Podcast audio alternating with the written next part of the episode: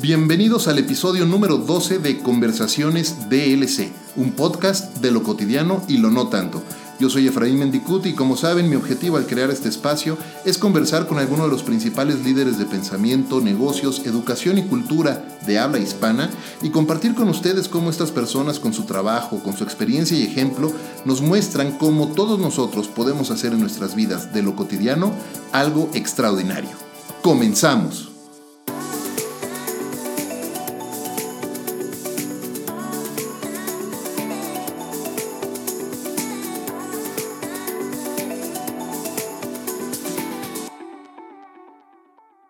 Publicista y publirelacionista, consultora, conductora de televisión y colaboradora de distintos programas de televisión y de radio. Egresada de la Universidad Anáhuac, egresada del CEA, el Centro de Educación Artística de Televisa, y egresada de la Maestría en Ingeniería en Imagen Pública por el Colegio de Imagen Pública. Nuestra invitada hoy Cuenta cómo convirtió su lucha contra el cáncer de mama, una enfermedad que venció hace unos años, en la increíble misión de ayudar a hombres y mujeres que están pasando por una situación así, ayudándolos a disimular los cambios físicos y emocionales durante las quimioterapias, que por supuesto son esenciales para ayudarlos a mejorar capacitándolos y armándolos con herramientas para el manejo de su imagen interna y de la belleza oncológica, a través de la expresión verbal y el lenguaje corporal también una amiga de hace muchos años, Rosalba de la Mora. Gracias por acompañarnos hoy en Conversaciones DLC.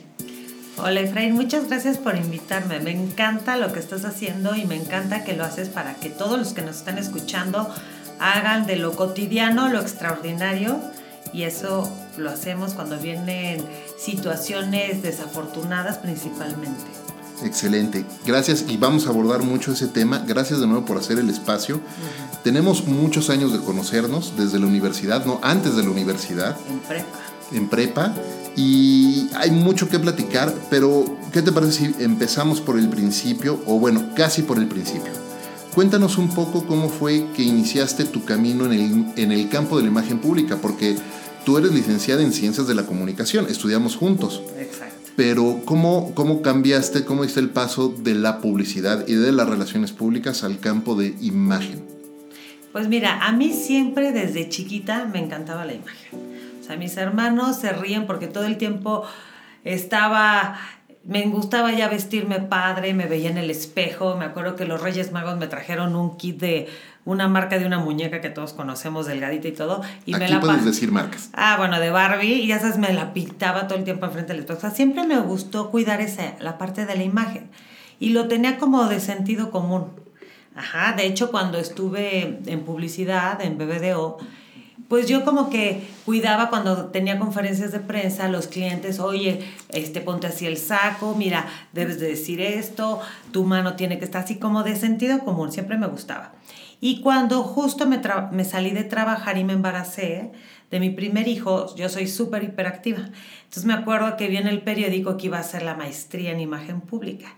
Y dije, ahorita, pero aparte era un verano y empezaba en 15 días, dije, no me importa, yo ya y gracias a Dios lo pude hacer. Entonces, cuando entré, me acuerdo que fui feliz porque ya era algo científico, ya era como obviamente más profesional, con un estudio. Ya no era solo la intuición, sino datos y un estudio preciso y muy específico para poder consultar en imagen pública. Exactamente, o sea, ya en un nivel profesional y sobre todo aprender y poderlo dar, o sea, ser realmente un consultor preparado. Eso es muy importante porque luego muchos dicen que son consultores en imagen y pues no, es también de sentido común, entonces hay que diferenciar. Claro, y además el gusto se rompe en géneros y luego es muy subjetivo, ¿no? Y lo que puede ser padre para unos no necesariamente es padre para otros. Pero yo me acuerdo de hace unos años que me justo me hiciste una una asesoría en un día así rapidísimo y hablaste de los distintos estilos de personas, ¿no? Y, hablaste de la combinación de colores, de telas, de, absolutamente todo. Y, y, algo que aprendí ese día es que, claro, cualquiera puede pensar eso me gusta y para mí es mi estilo y no necesariamente es lo que te favorece o lo que te ayuda a proyectar la imagen que necesitas proyectar. Me puedo imaginar las aventuras que has de haber tenido asesorando a, a profesionales en la industria en la que trabajamos, que es la industria de la publicidad y la creatividad, con los, ¿cómo te iba con los creativos? Ay, te voy a decir una cosa, y si Ana Luz Solana, la conoces perfecto, vicepresidenta de Bebe de hoy, estaba en ese momento de directora general y presidenta de Sachi Sachi. Entonces, hicimos un intercambio, le dije, yo te voy a dar un curso de imagen y este, a cambio de otras cosas, ¿no? Entonces, te juro que ha sido el curso más divertido que en mi vida. Imagínate llegar a una agencia de publicidad. O sea, después de estar en los corporativos, que a veces son serios, son casuales, a veces son elegantes, a veces son seductores, llegas a la agencia de publicidad, que es algo creativo. Y de verdad, o sea, el brief que me dieron, o el objetivo es, de verdad ayúdalos en su imagen, porque hemos perdido cuentas, porque van o sea, presentados de una forma no favorable. Entonces imagínate toda la preparación que lleva tu campaña a presentar al cliente y por tu vestimenta te baja puntos. Claro, porque hay, hay lugares, yo he tenido clientes que hemos llegado a reuniones de trabajo y no han dejado pasar al equipo creativo porque van en pants. Claro, y ya empiezan a hacer, ahí viene un poquito de cómo los perciben los fachosos, a veces hasta sucios. Ahora, ojo, esto es muy importante y siempre lo me gusta enfatizar. La imagen pública no tiene que ver con la superficialidad. Al contrario, la imagen pública te ayuda a potenciar tus conocimientos profesionales. O sea, si tú eres creativo de una agencia de publicidad, de, diseño, de lo que sea, está bien. Pero todos los estilos que hablabas al principio tienen un riesgo y, una, y, tienen este, ventajas. Entonces, un consultor te ayuda a que las ventajas las favorezcas y el riesgo de caer en la facha, en lo sucio, lo limites, o sea, no caigas en eso. Claro. Justo te me adelantaste una pregunta porque te iba, justo iba a tocar ese tema, ¿no? Cuando uno escucha imagen pública y no profundiza en lo que es, es muy fácil caer en la tentación de calificarlo como algo banal y superficial. Pero realmente hay una ciencia atrás. Totalmente, totalmente, en la forma de hablar, en la forma de expresarte. O sea, efectivamente, digamos que lo importante cuando tú trabajas con un cliente, su imagen pública, su imagen verbal, su lenguaje corporal, su imagen física, interno, todo, el chiste es que no se note, porque si se nota está mal hecha, porque se ven acartonados. Entonces, sí lo tienes que hacer para lograr un objetivo determinado, efectivamente. Te vuelves como un actor. De hecho, yo me volví como una actora. Pero lo más importante, tienes que respetar la esencia y personalidad de, ese cliente o de mí misma. ¿Me entiendes? Porque si no, no hay coherencia.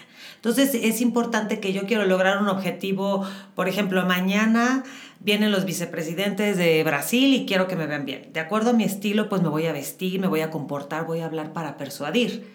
Pero eso no quiere decir que sea hipócrita, no, al contrario, es una imagen pública para lograr mi objetivo que me vean profesional, pero siempre respetando mi esencia. O sea, no me puedo hacer la chistosa o la grosera para llamar la atención cuando no va conmigo. Claro, si ese no es tu estilo. Si ese no es mi estilo. Porque además algo que hay que destacar de lo que acabas de decir es que se trata de persuadir, pero persuasión no es manipulación es influir en otros a través de tu propio conocimiento, a través de tu experiencia y también, ¿por qué no?, a través de la imagen que estás proyectando. No nada más con lo que estás vistiendo, sino cómo te expresas, cómo hablas, cómo ves a las personas. Tiene y, me imagino cuando consultas a tus clientes en temas de, imagen pública, tocas todos esos puntos. claro, les tienes que tocar y lo que más aprendí en mi maestría y que justo es de las cosas que más me gusta, vas desde la imagen interna.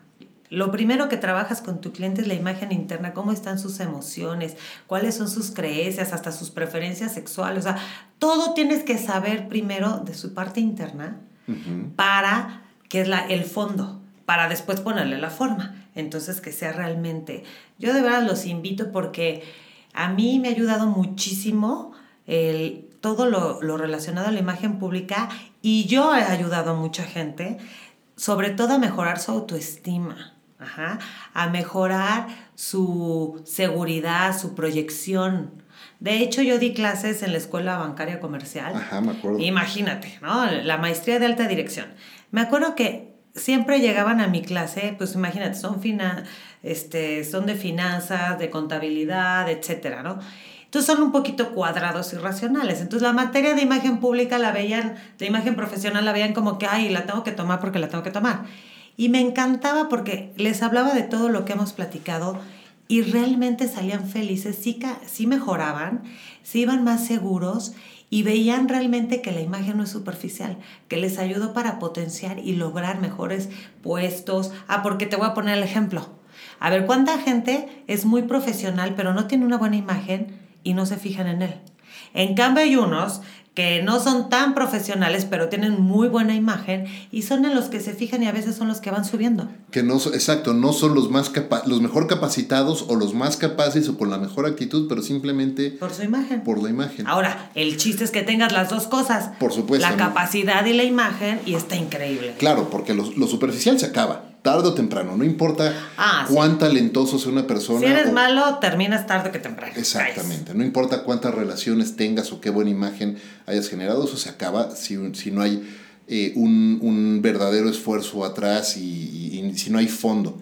Oye, ahora que platicabas justo de, de la imagen y, y, platicábamos que no nada más es cómo uno eh, cómo uno se, se, se, viste o cuál es el, eh, su estilo personal, pero también el estilo de comunicación. Y me recordaste una plática de una consultora, una, una researcher, una investigadora en temas de imagen pública que se llama Vanessa Van Edwards, ahorita está buscando el nombre completo, y ella en una de las investigaciones que hizo fue investigar cuáles son las, las casualidades o, o los, pues sí, las casualidades entre las 10 pláticas mejor calificadas en TED, en la historia de TED. Mm.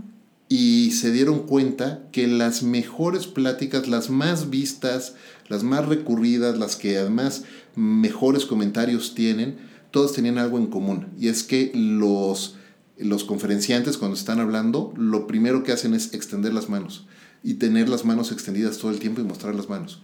Y eso es un signo de confianza lo que estás diciendo para reforzarlo. Fíjate qué interesante investigación. Las manos es donde se desprende toda la energía. Entonces, eh, por eso es muy importante siempre tenerlas abiertas. De hecho, uno de los que usó mucho la imagen pública y usaba mucho las manos era Obama. Obama siempre tenía las palmas hacia arriba. Las palmas hacia arriba significan lo que acabas de decir, confianza de yo te voy a ayudar, es lo que usan los oradores. Las manos para abajo, las palmas para abajo significa como calma, calm down, ¿no? Ya sabes, cálmate. Entonces, si tú usas tu lenguaje corporal con lo que estás diciendo es lo que hacen los grandes oradores que conocemos. Claro. Bueno, el uso de las manos en la iconografía de la campaña, de la primera campaña de Obama, el uso de las manos estaba presente en prácticamente todos los materiales. ¿no? Exactamente.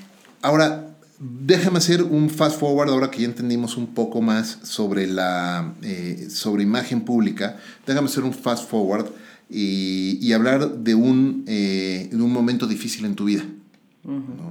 Eh, hace unos años tuviste un periodo difícil de mucho, mucho aprendizaje, de mucho crecimiento personal.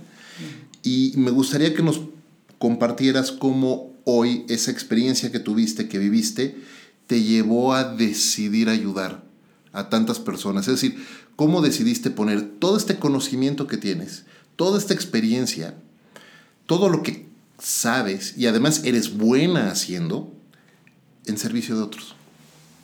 Mira, ahorita que dices buena en hacerlo, eso es algo que también aprendí antes de, de platicarte esa parte, porque hay que explotar nuestros talentos. O sea, el talento que tienes, lo que te gusta, lo que te apasiona, era lo que yo hacía antes de, que, de, de, lo que vamos a platicar ahorita.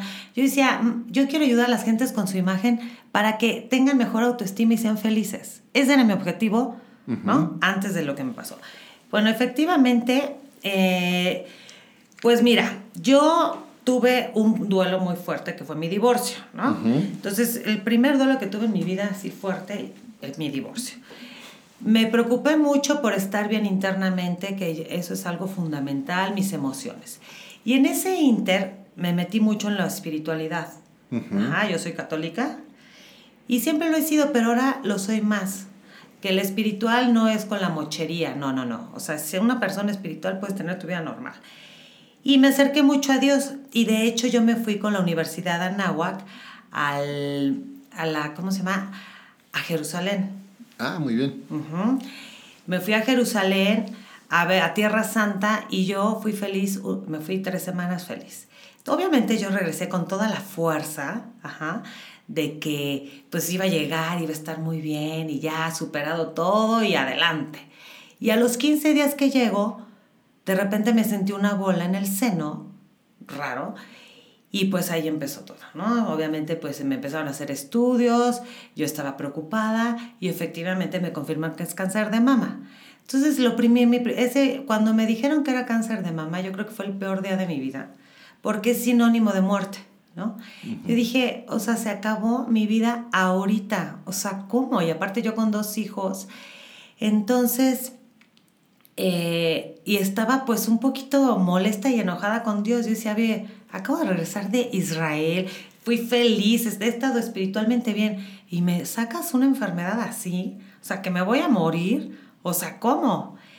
Bueno, pues para no hacerte el cuento tan largo, obviamente tu primer objetivo cuando te dan un, diagnóstico de cáncer, pues es salvar tu vida, no importa. O sea, ahí la vanidad no me importaba. No me importa si me vas a operar y no me vas a reconstruir el busto, no me importa. O sea, yo quiero vivir con o sin, etc. Y obviamente cuando ya te empiezan a hacer estudios, ya empiezas a invertirle en toda tu sanación, y cuando te dicen que todo está bien, que gracias a Dios fue un tumor que se detectó a tiempo, que de verdad el cáncer se cura si te lo detectan a tiempo. Entonces, por eso chéquense, chicas y, hombres también. Y entonces ahí, pues, eh, digamos que tuve, me, tuve una mastografía, este, ¿cómo se llama? Me quitaron los dos senos. Por prevención, el otro me fue en el seno izquierdo, me reconstruyeron y obviamente no iba a tener yo quimioterapias ni radioterapias. O sea, ahí se terminaba todo. Pero pues por, ahora sí que por, por cuidarme, que no regresara, me sometí a todo. Y obviamente ahí viene la segunda parte. Ya cuando estás bien, te lo quitaron y te van a someter a quimioterapias, que los efectos secundarios de, los tratamientos oncológicos, pues repercuten primero en la vanidad.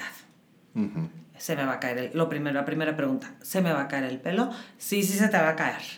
Se me va a caer este, las pestañas, las este, cejas, y pues eso te, es, obviamente te empieza a desalentar aunado que la cara del cáncer es muy fea. O sea, yo lo que yo digo es un Gasparín y, yo también como lo he estudiado, que ahorita te digo por qué llegué a la belleza oncológica, nadie se quiere ver al espejo. O sea, te deprime verte al espejo. O sea, te deprime que te vean.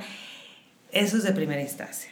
Ahora, cuando empezaron los efectos secundarios en mí, pues obviamente cuando se me cayó el pelo, que de repente nadie te lo dice, nadie te informa de todo lo que te va a pasar físicamente. Entonces, gracias a Dios, yo estaba de vacaciones en mi casa en Colima, pero hay gente que se ha ido a cruceros y se te empieza a caer el pelo así de puños. ¿Y qué haces? O sea, no tienes peluca, no tienes nada, no tienes ni una rasurada, rasurarte el pelo, nada. Y entonces lo superé y dije, pues sí, se me cayó, lloré muy fuerte, pero dije, pensé que iba a ser algo peor. ¿Por qué? porque te vas metiendo en la espiritualidad y Dios me fue aligerando todo mi proceso. Eso es lo más importante. O sea, empecé a vivir el proceso, pero con muchísima fe. Todos los días le dedicaba como tres horas a mi sanación emocional y espiritual. Me metí al China Chikung, que para reforzar que con este, la energía este, sin medicamento te ayudas y, me, y sí me ayudó, porque de hecho mi tercer, mi tercera, mis tres primeras quimios fueron horribles y a partir de la cuarta y de hasta la 16 no tuve diarrea, no tuve náuseas y al día comía inmediatamente hasta en frijoladas, o sea.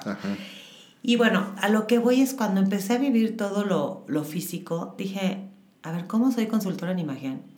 Y cómo ahí me cayó el 20 y dije, claro, Diosito me estaba preparando para vivir todo lo que es el cáncer, que fue, fue lo emocional, todo, porque yo también sé que el cáncer aunque los doctores a veces lo nieguen, sí tiene que ver emocional, sí, sí tiene que ver con lo emocional de mi divorcio. Y ahí dije, ¿qué hago? Claro, Diosito quiere que empiece a ayudar con la imagen, pero a las mujeres con cáncer. Empezando por mí, ¿no?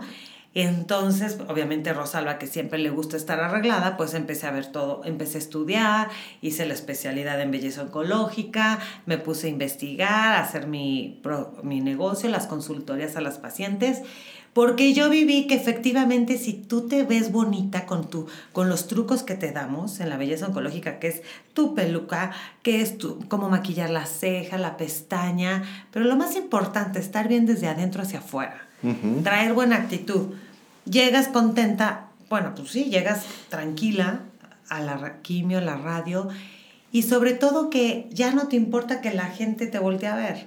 O sea, pues ya, si lo saben que estoy, pues saben que estoy enferma y sí que, o sea, disimulas mucho el proceso. Entonces eso es lo que les encanta a las mujeres. Incluso me metí con la Canipec, que es la cámara de cosméticos, y soy la imagen y la embajadora de luzca bien, siéntase mejor. En todo el mundo lo hace la Canipec. Aquí lo hacemos en México. Entonces, todas las marcas. Entonces, yo doy este taller a las pacientes oncológicas de hospitales eh, públicos o privados. Y me encanta porque, como todas, llegan todas tristes, traumadas, llorosas de qué van a hacer y salen felices cuando ven que se les maquilló bonito, les regalamos una mascada, estamos por regalarles pelucas, el disimular su belleza y verse, hasta te dicen, ay, sí estoy bonita, y yo, claro que estás bonita y hermosa, y les digo, esto va a pasar, te va a salir mejor el pelo todo. Entonces, por eso me metí a la belleza oncológica. Me encanta, ahora que decías, luzca bien, siéntete mejor. Luzca bien, siéntase mejor. Siéntase mejor. Luzca bien, siéntase mejor. Retomando esa frase, ¿cuál es, cuál es el, el efecto, cuáles son los efectos del buen manejo de, de, esa imagen, pero en el interior? Es decir, se ven, eh, se ven bien y ahorita decías, oye, es que sí me puedo ver bonita y les digo, claro que eres bonita, ¿no? Y, y se están viendo ahí. ¿Cuál es el, qué otros efectos, cómo, cómo dura eso o eh, las personas aprenden eh, una vez que tienen esta consultoría, siguen haciéndolo, ¿cómo les mejora el día a día? Mira, lo que yo hago, que no es común hacerlo, es hacer una consulta de belleza oncológica. ¿Cómo lo haces? Primero, le empiezas eh, a informar de lo que realmente le va a pasar. Porque los doctores se los dicen a grandes rasgos, pero no los van preparando. Para que empiecen a estar tranquilas. Si te va a pasar esto, pero se soluciona con esto. Y les das los productos, les das los accesorios. Les enseñas a cómo utilizarlos. Segundo, yo hago una analogía eh, con ellas, sobre todo de que vean que todo es pasajero, que todo va a pasar en la mayoría de los casos. A veces desafortunadamente pues no, no se llega a pasar, y, pero eso ya es decisión de... Ya es la vida. Ya es la vida y lo que Dios te mande, ¿no? Pero las que nos llegamos a salvar, siempre hago una analogía con el águila. Por ejemplo, el águila es un animal que a los 40 años, haz de cuenta que se le empiezan a caer las plumas, el pico, eh, tiene una longevidad de 80 años aproximadamente, igual que las personas. Y en esos, a su edad de 40, se tiene que retirar tres meses, invernar, para volver a tener esa fortaleza, porque se le empieza a caer todo igual que a nosotras, lo que ya mencionamos. Entonces, eh, después de que pasan esos tres meses, haz de cuenta que empieza a despertar y empieza, le empiezan a salir otra vez las plumas más, más grandes, más coloridas, el pico más fuerte, las uñas, porque también te perjudica las uñas, más grandes y vuelve a volar. Entonces esa analogía es lo que les digo, o sea, así te va a pasar. Pero esto, yo siempre digo que el cáncer da más bendiciones de las que te quita. ¿Por qué? Porque también estudié que el cáncer es la enfermedad del amor. Es la enfermedad del amor porque primero vas a volver a amarte a ti misma y todas las personas que realmente te, te quieren y te rodean empiezan a, darte mucho amor con una visita, con una llamada, con un obsequio. O sea, la gente en todo ese proceso te da mucho amor y eso te ayuda a sanar también. Y a veces no, desafortunadamente hay casos que hasta las parejas está comprobado que la mayoría se va. Entonces, pues imagínate, trae la enfermedad y aparte de eso, pero pues es otra cosa, ¿no? Entonces es la enfermedad del amor y sobre todo que empiezas a descubrir, que yo lo descubrí, una nueva vida, que es a través de la belleza oncológica descubrí que esa era mi misión de vida. Yo no sabía que era una misión de vida, ni yo que tenía que hacer una misión de vida, o sea, ¿cómo? Entonces, entonces el cáncer, si lo sabes utilizar, es cuando empiezas a hacer de lo cotidiano lo exitoso. ¿Cómo, cómo combinas esta misión de vida que descubriste? Y, y yo creo que yo, yo estoy profundamente convencido que uno va descubriendo su misión y sus propósitos y sus pasiones a través de la experimentación y de conocer distintas cosas hasta que se junta, eh, se junta la oportunidad. Como dicen por ahí, las oportunidades te encuentran cuando estás trabajando en algo. Eh, ¿Cómo hoy cómo hoy combinas esa misión de vida o esa labor de vida que estás haciendo, ayudando a mujeres y a hombres con, el, tema de belleza oncológica, ¿cómo lo combinas con tu carrera profesional? Porque sigues ejerciendo además como consultora y como claro. relacionista. No, me sirvió muchísimo la maestría, aparte ve, o sea, la maestría, yo ya me estaban preparando. Pues me sirvió para identificar el estilo de las pacientes, ver el color de qué colores le quedan, porque yo siempre les recomiendo que usen color. Es más, te voy a decir una anécdota hermosa de una de las pacientes que tuve. Le estaba dando un curso de imagen este, oncológica y de repente había una chava que estaba vestida de negro. Y pues ya, ya te estaba sin pelo y sin nada, ¿no? Entonces le dije, ah, el tema de esa plática, porque lo daba en el círculo de ganadores del ABC, cada mes lo doy, era de cómo los colores te ayudan a tu estado de ánimo. Entonces le dije, mira, tú, sus características físicas eran como las típicas mexicanas o latinas, ¿no? Cuando tenía pelo era pelo negro, era tez morena clara, ojos este, cafés claros. Entonces les quedan los colores de invierno. Los colores de invierno son el verde esmeralda, el azul marino, el fuchsia, el morado, el rojo fuerte, etc. Le dije, vístete con esos colores y te va a ayudar mucho, primero para tu estado de ánimo y segundo es para que te veas aún mejor con todo lo que te dimos. Mi vida. Me manda, es más, lo tengo ahí en mi página de internet, me manda un, un, un chat diciéndome, Rosalba, seguí tus consejos. Me fui al tianguis y me compré mis vestidos de colores. ¿Y sabes qué fue lo mejor? Que fui a comprar a la tiendita, o sea, al changarro, y, ya me, y me empezaron a chiflar. O sea, ¿sabes lo que sintió? Su autoestima subió al máximo. Y dije, claro, ¿cómo ves? O sea, todos esos son de los colores, cómo te pueden ayudar. Lo peor que puedes hacer cuando estás enferma y de cualquier tipo de enfermedad, estar con colores oscuros, pues te deprimes. Y en el día a día, en una persona sana, ¿no? Que, que, no tiene ningún padecimiento grave, eh, también sucede ese efecto de la, de, de, de, el impacto que los colores tienen en tu estado emocional. Totalmente y garantizado. Es más, te invito y invito a los que nos están escuchando. Si tú te vis, siempre les digo a mis clientes, a ver, vístete esta semana con los colores que te favorecen. Y me vas a decir cuántos te dijeron, qué bien te ves, qué te hiciste, qué guapa, qué guapo. Y la otra semana te vas a decir con los colores que no te quedan. Y te van a decir, ¿estás enferma? ¿Te sientes mal? O sea, tu, estima a las 8 de la mañana baja. Y según tú venías bien arreglada, ¿no? Entonces, eso es lo que hace el efecto y comprobar y para persuadir. Por ejemplo, a mis clientes cuando tienen conferencias, siempre les digo, pónganse colores pasteles o colores que dan empatía como el fuchsia. O sea, no se pueden vestir de negro. El negro es un color que corta la comunicación. Entonces, si vas a dar una conferencia, pues no es lo más, lo más favorable. ¿Qué colores das? Puedo hacer un paréntesis. Alguna vez platicando contigo, eh, si aprendí algo de esa plática, espero ahorita me, igual me corriges y me dices, no, no aprendiste nada. No, sí aprendiste porque viene muy guapo. aprendiendo de, de, eso, decías, lo, el azul ayuda a generar confianza. Exacto. El azul es el color de las ventas. Por eso hay muchas marcas que se visten, bueno, pues las puedo decir, ¿no? Sí, Blockbuster, este, Best Buy, que traen camisa polo, azul y abajo traen pantalones de gabardina color khaki. El azul es el color de las ventas. Entonces, si vas a, es lo que les enseño también en mis, en mis cursos, clases.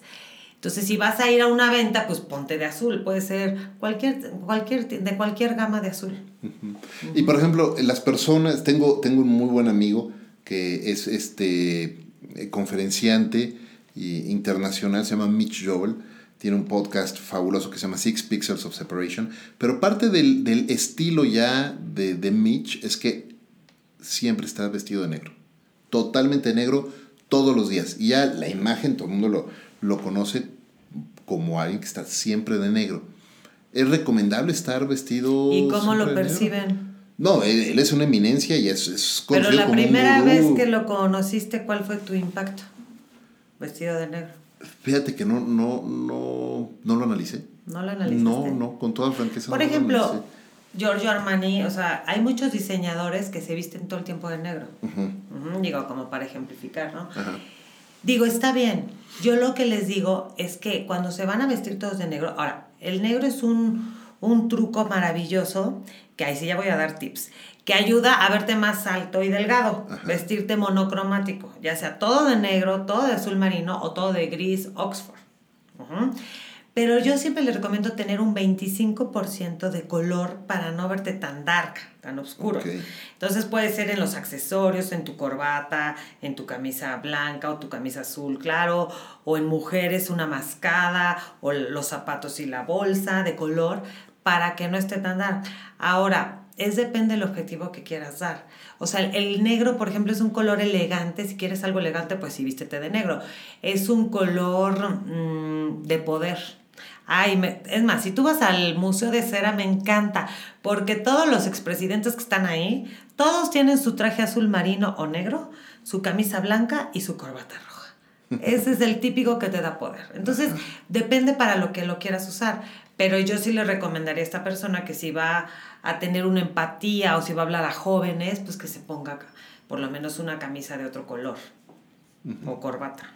Y qué importante es cuando vas a, participar en algún foro, ya sea una conferencia o en algún congreso, o si vas a estar en una, en una junta de trabajo, entender cuál es el contexto, quién es la audiencia que está participando, cómo se visten, cómo están ellos eh, cuál es la costumbre dentro de, ese, dentro de ese lugar o de ese grupo de personas y vestirte acorde a eso, ¿no? También, pero tienes que hacer cierta, aunque debes de mantener tu individualidad, necesitas generar empatía también con, a través de, la imagen, ¿no?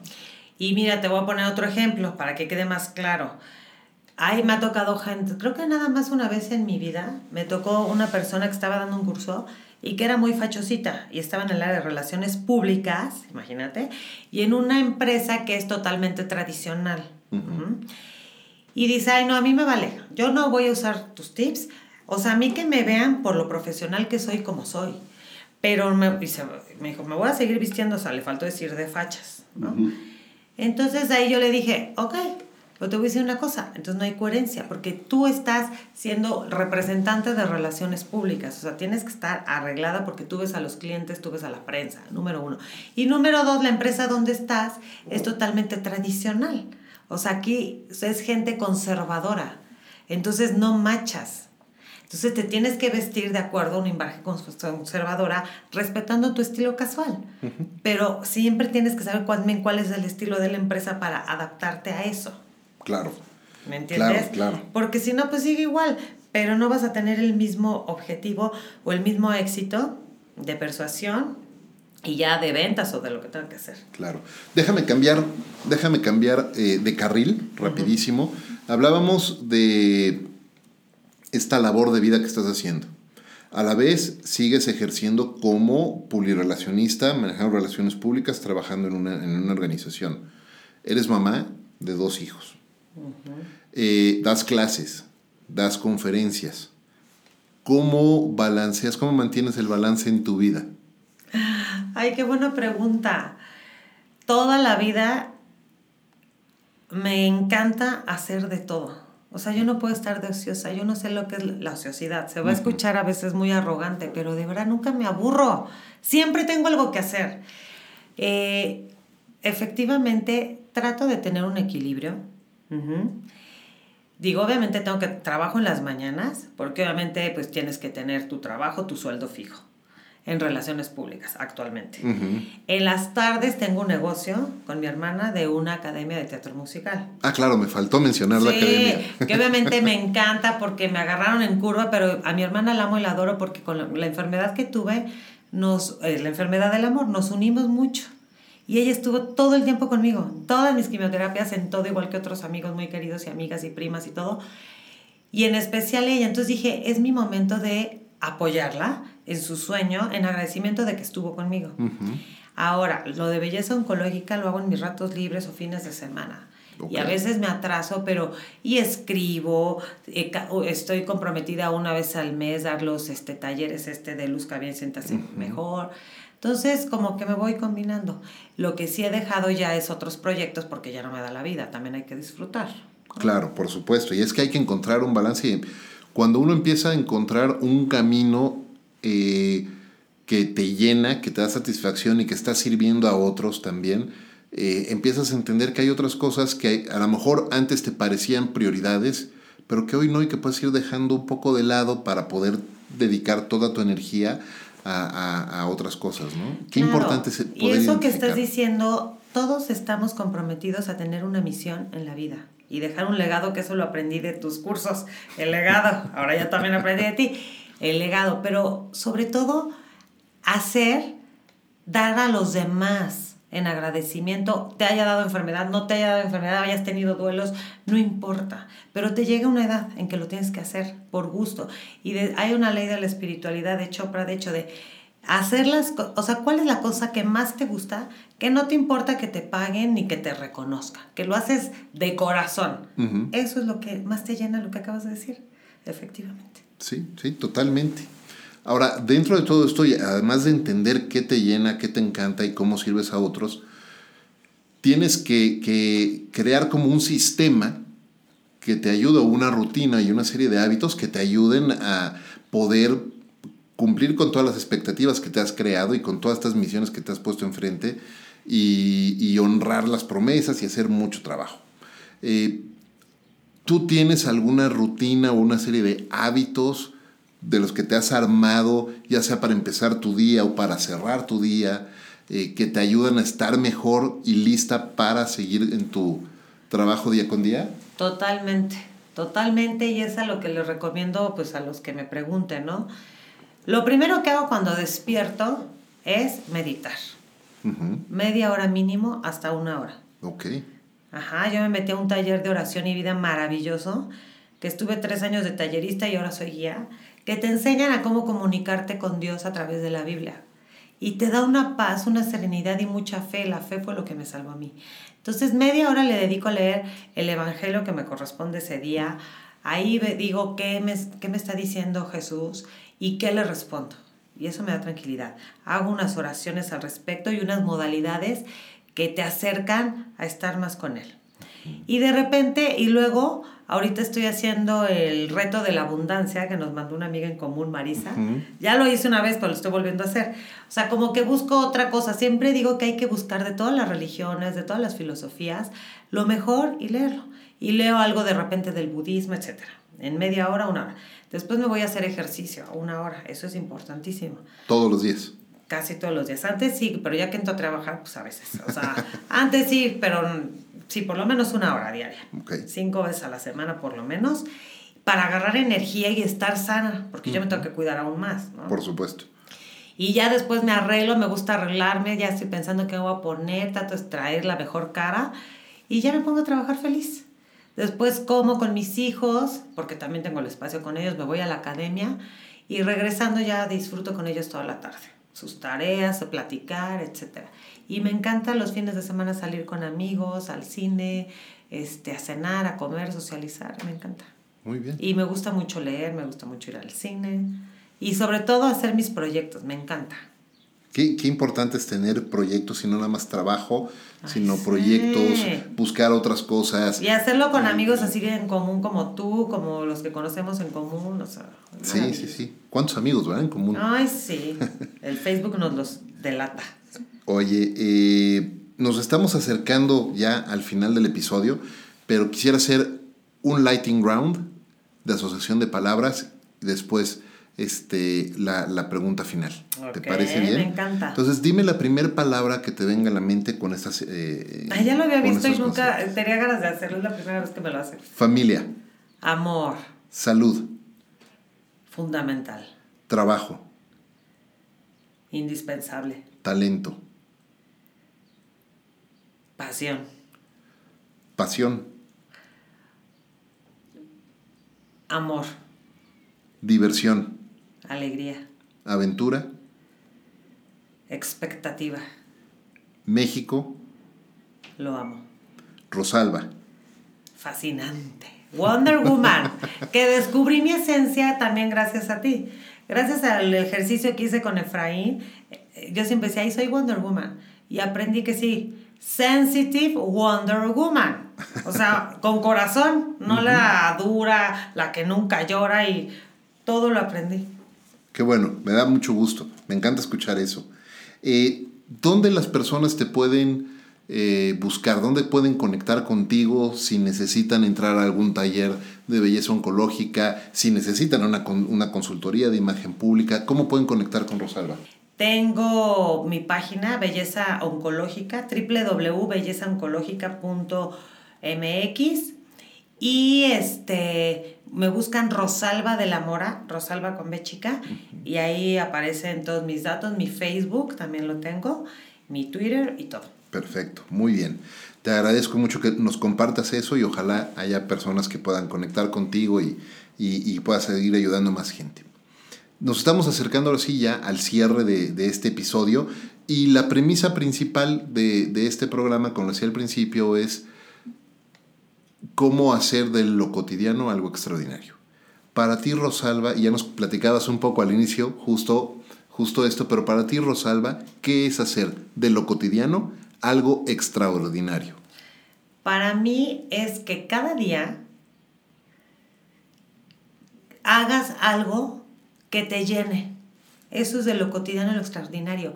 Algo que te llene de lo que a ti te gusta o de lo que tú haces. Por ejemplo, hay una chava donde trabajo que está en silla de ruedas y trabaja. Y la amo y la adoro. Y el otro día, hace poquito, de repente se fue a comer y la ayudé. Nunca se deja ayudar porque es muy independiente. Pero yo sin hacerla sentir mal, sí le dije, oye, te caliento tu comida, o sea, el, el horno de microondas estaba alto, y se la di, me puse a platicar con él y me despedí y sonrió. O sea, yo sé que le hice un momento bonito y ella me lo hizo a mí, siempre es, es eh, recíproco.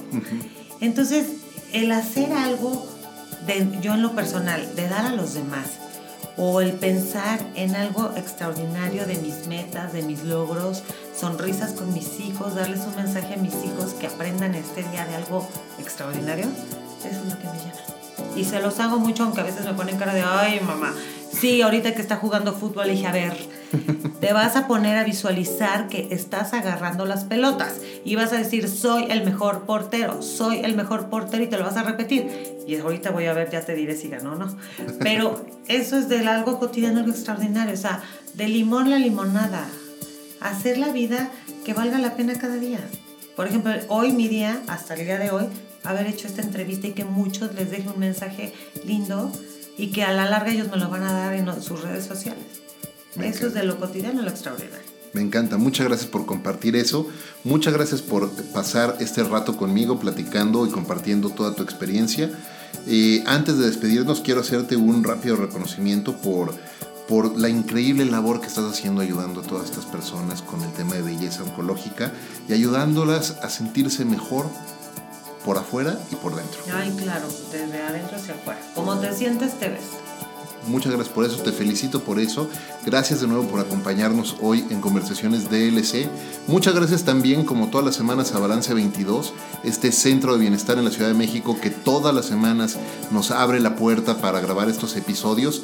Gracias también a Ricolto Café por acompañarme en esta aventura todos los días en esta aventura de vida. Y gracias a todos ustedes por escuchar este episodio de Conversaciones DLC, un podcast de lo cotidiano y lo no tanto. Yo soy Efraín Mendicuti y los, los espero en el siguiente episodio. Hasta la próxima.